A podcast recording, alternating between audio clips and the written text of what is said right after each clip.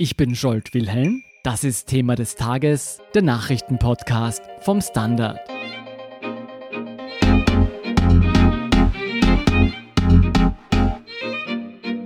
Die Coronavirus-Krise bringt Gesundheitssysteme weltweit an ihre Grenzen. Die enorme Auslastung führt auch zu einem Mangel an Schutzmaterial für Sanitäts- und Spitalspersonal. Erschwerend kommt hinzu, dass die Produktion dieser Güter in den Jahren zuvor vielfach ins Ausland verlagert wurde. Während Österreich nun mit einer 130 Tonnen Lieferung aus China den vorläufigen Bedarf an Schutzmaterial abdecken will, kommt es zwischen anderen Ländern zum Streit um die dringend benötigten Hilfsmittel.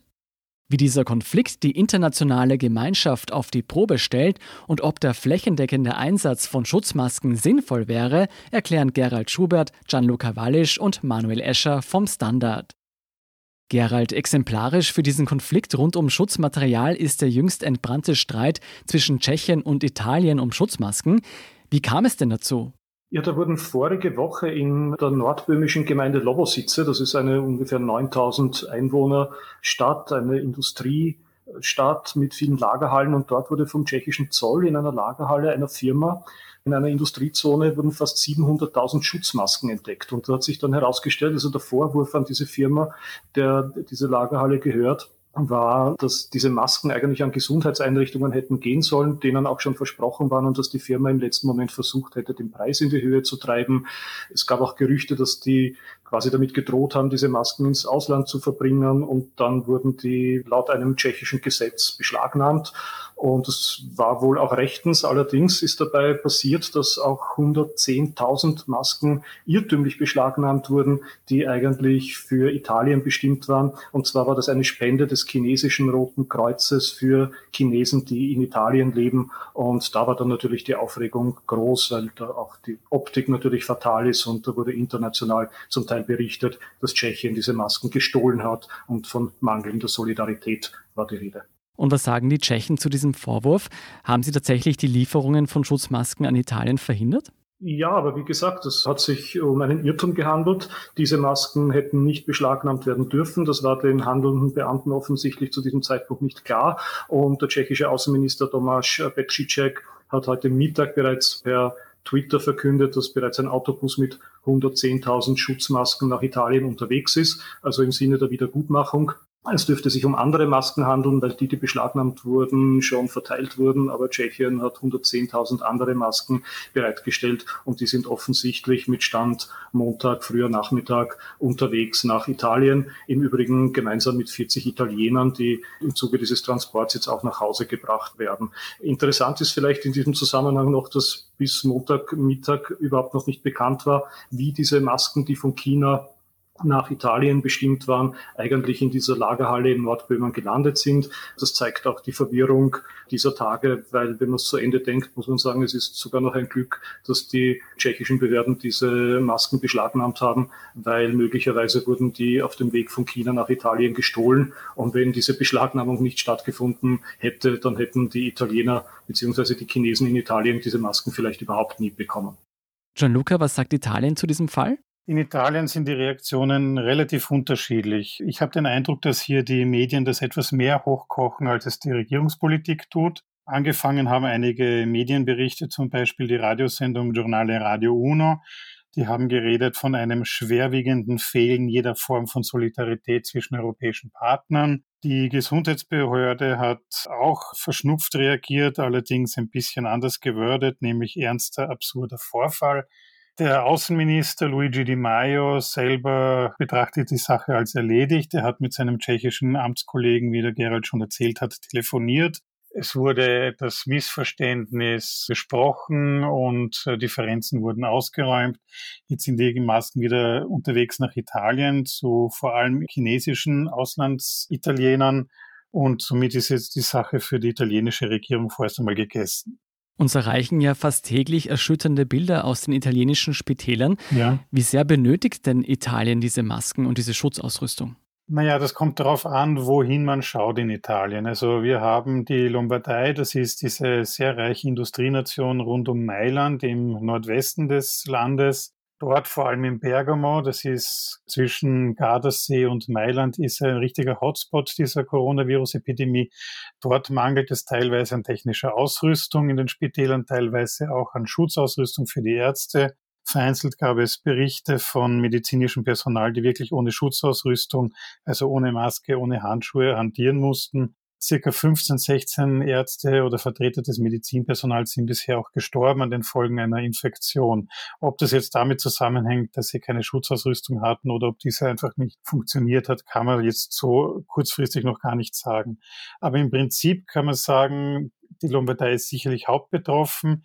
In Venetien wird auch sehr, sehr intensiv getestet. Dort äh, habe ich mit einem Arzt vor einigen Tagen schon ein, zwei Mal telefoniert und der hat mir bestätigt, es gibt keine Engpässe bei Medizinmaterial.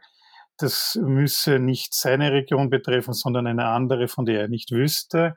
Und ganz offen muss man sagen, dass Italien, was die Medizinversorgung betrifft, zwei Regionen darstellt, der reiche Norden, der gut versorgt ist, der ein gut funktionierendes System hat, ähnlich vielleicht, wie Österreich, und dann der ärmere Süden Italiens, wo es schon in Friedenszeit zu Mängeln kommt. Ich sehe allerdings nicht den großen Mangel an Schutzausrüstung in Italien als strukturelles Problem, denn viele italienische Firmen haben sich bereit erklärt, sofort die eigene Produktion massiv hochzufahren. Es stellt sich die Frage, warum erst jetzt dieses Angebot kommt. So ist zum Beispiel der Fiat Chrysler Konzern, also der Automobilkonzern, hat angekündigt, innerhalb weniger Tagen beziehungsweise Wochen Millionen an Schutzmasken herstellen zu können. Und man bereitet jetzt die Werke vor. Ich nehme mal an, vor allem die, die sich auf Innenausstattung von Autos spezialisiert haben, hier umzusatteln und hier eine Produktion hochzufahren. Manuel, dieser Konflikt zwischen Tschechien und Italien war nicht der einzige, der im Zusammenhang mit Schutzausrüstung stand. Es gab ja auch noch zwischen Deutschland und Österreich intensive Gespräche und glaube ich auch in Polen. Was zeigt uns denn dieser Streit um Schutzausrüstung in Europa? Haben wir ein Problem mit dem Zusammenhalt, wie es manche Medien meinen? Ja, wir haben sicherlich ein Problem. Ob es unbedingt ein Problem mit dem Zusammenhalt ist, würde ich vielleicht in Frage stellen.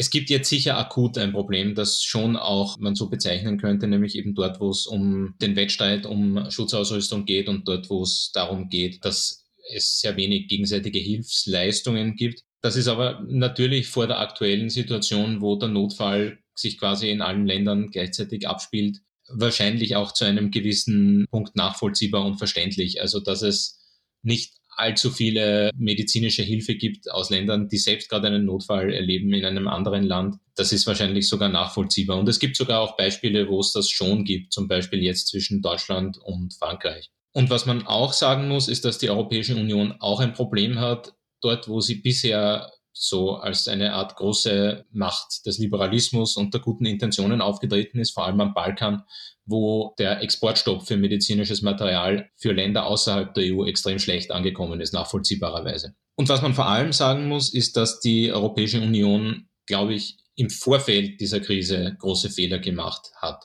Da hätte es noch die Möglichkeit gegeben, sich zu koordinieren. Da hätte es noch die Möglichkeit gegeben, gemeinsame große Beschaffungen durchzuführen, die tatsächlich besser funktioniert hätten, als wenn einzelne Länder das tun und jetzt vor allem zu spät tun. Und da hat ganz sicher einiges gefehlt, was nicht nur ein Versäumnis der Zuständigen und nicht nur ein Versäumnis der EU ist, sondern vor allem auch daran liegt, dass auf europäischer Ebene die notwendigen Institutionen in der Form fehlen. Jetzt, wenn wir über den europäischen Tellerrand hinausblicken, sehen wir diesen Konflikt um Schutzmasken und Schutzmaterial auch in anderen Ländern? Das gibt es natürlich auch in anderen Ländern. Die USA unter Donald Trump sind natürlich einmal mehr ein Beispiel für eine solche Politik, also wieder mal für eine, wo America First seine unschöne Seite zeigt. Und das sieht man bei Großbestellungen für solche Materialien, wo der Markt in vielen Fällen fast leer gekauft wird oder zumindest so viel gekauft wird, dass die Preise sich massiv erhöhen. Man hat das natürlich auch bei diesem sehr unschönen Übernahmeversuch einer deutschen Impfstofffirma gesehen, also das gibt's. Es gibt natürlich auch das gegenteilige Beispiel China, das die Krise vorgibt, überstanden zu haben. Und auch Russland, das derzeit jedenfalls noch keine große Corona-Krise hat, die jetzt mit Hilfsmaterial sich zur Verfügung stellen, zum Beispiel am Balkan und in Italien, was natürlich auch geopolitische Hintergründe hat.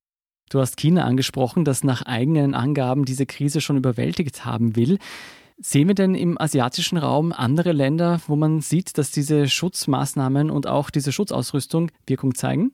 Ja, es gibt schon Beispiele. Also es gibt ja einige Staaten in Asien, die mit der Pandemie etwas besser klargekommen sind als die europäischen Staaten. Taiwan ist ein Beispiel, Hongkong ist ein Beispiel, Singapur ist ein Beispiel und Japan ist auch ein Beispiel.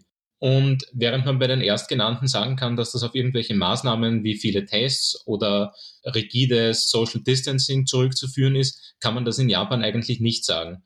Und das, was diese Länder aber fast alle gemeinsam haben, ist eine sehr flächendeckende Verbreitung von Schutzmasken. Mhm. Und diejenigen Forscher, die jetzt zum Beispiel den Fall Japan untersuchen, wo es zum Beispiel auch keine Ausgangssperren gibt, immer noch, und wo die Fälle trotzdem nicht massiv steigen, die äußern jetzt doch wieder die Hypothese, dass der Einsatz von Schutzmasken dann, wenn er wirklich flächendeckend stattfindet, doch einen Sinn haben kann. Und zwar deswegen, weil dann ja auch die möglichen Kranken, möglichen Infizierten solche Schutzmasken tragen. Und in diesem Fall, also in dem Fall, dass jemand krank ist und jemand anderen nicht anstecken soll, da helfen sie. Dann bin ich mal gespannt, ob auch wir in Zukunft vermehrt mit Schutzmasken herumlaufen werden. Vielen Dank, Gerald Schubert, Gianluca Wallisch und Manuel Escher für euren Bericht.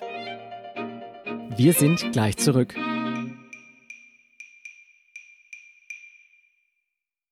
Guten Tag, mein Name ist Oskar Bronner. Was man täglich macht, macht man irgendwann automatisch. Es wird zu einer Haltung. Sie können zum Beispiel üben, zu stehen. Zu Ihrer Meinung, zu sich selbst, für eine Sache. Wir machen das seit 1988 und es funktioniert. Der Standard, der Haltung gewidmet. Und hier sind noch weitere Meldungen, die Sie interessieren könnten. Erstens eine gute Nachricht. Die gesetzten Schutzmaßnahmen gegen das Coronavirus beginnen zu wirken. Das berichtet Gesundheitsminister Anschober. Der relative Zuwachs ging in den letzten Tagen zurück. Die Maßnahmen bezüglich Schule, Restaurants, Geschäften und Verhalten im öffentlichen Raum werden deshalb bis Ostermontag, den 13. April, verlängert. Danach sollen sie schrittweise abgebaut werden. Zweitens, mit Hilfe von Computern aus aller Welt kämpfen Forscher der Universität Stanford nun auch gegen das Coronavirus.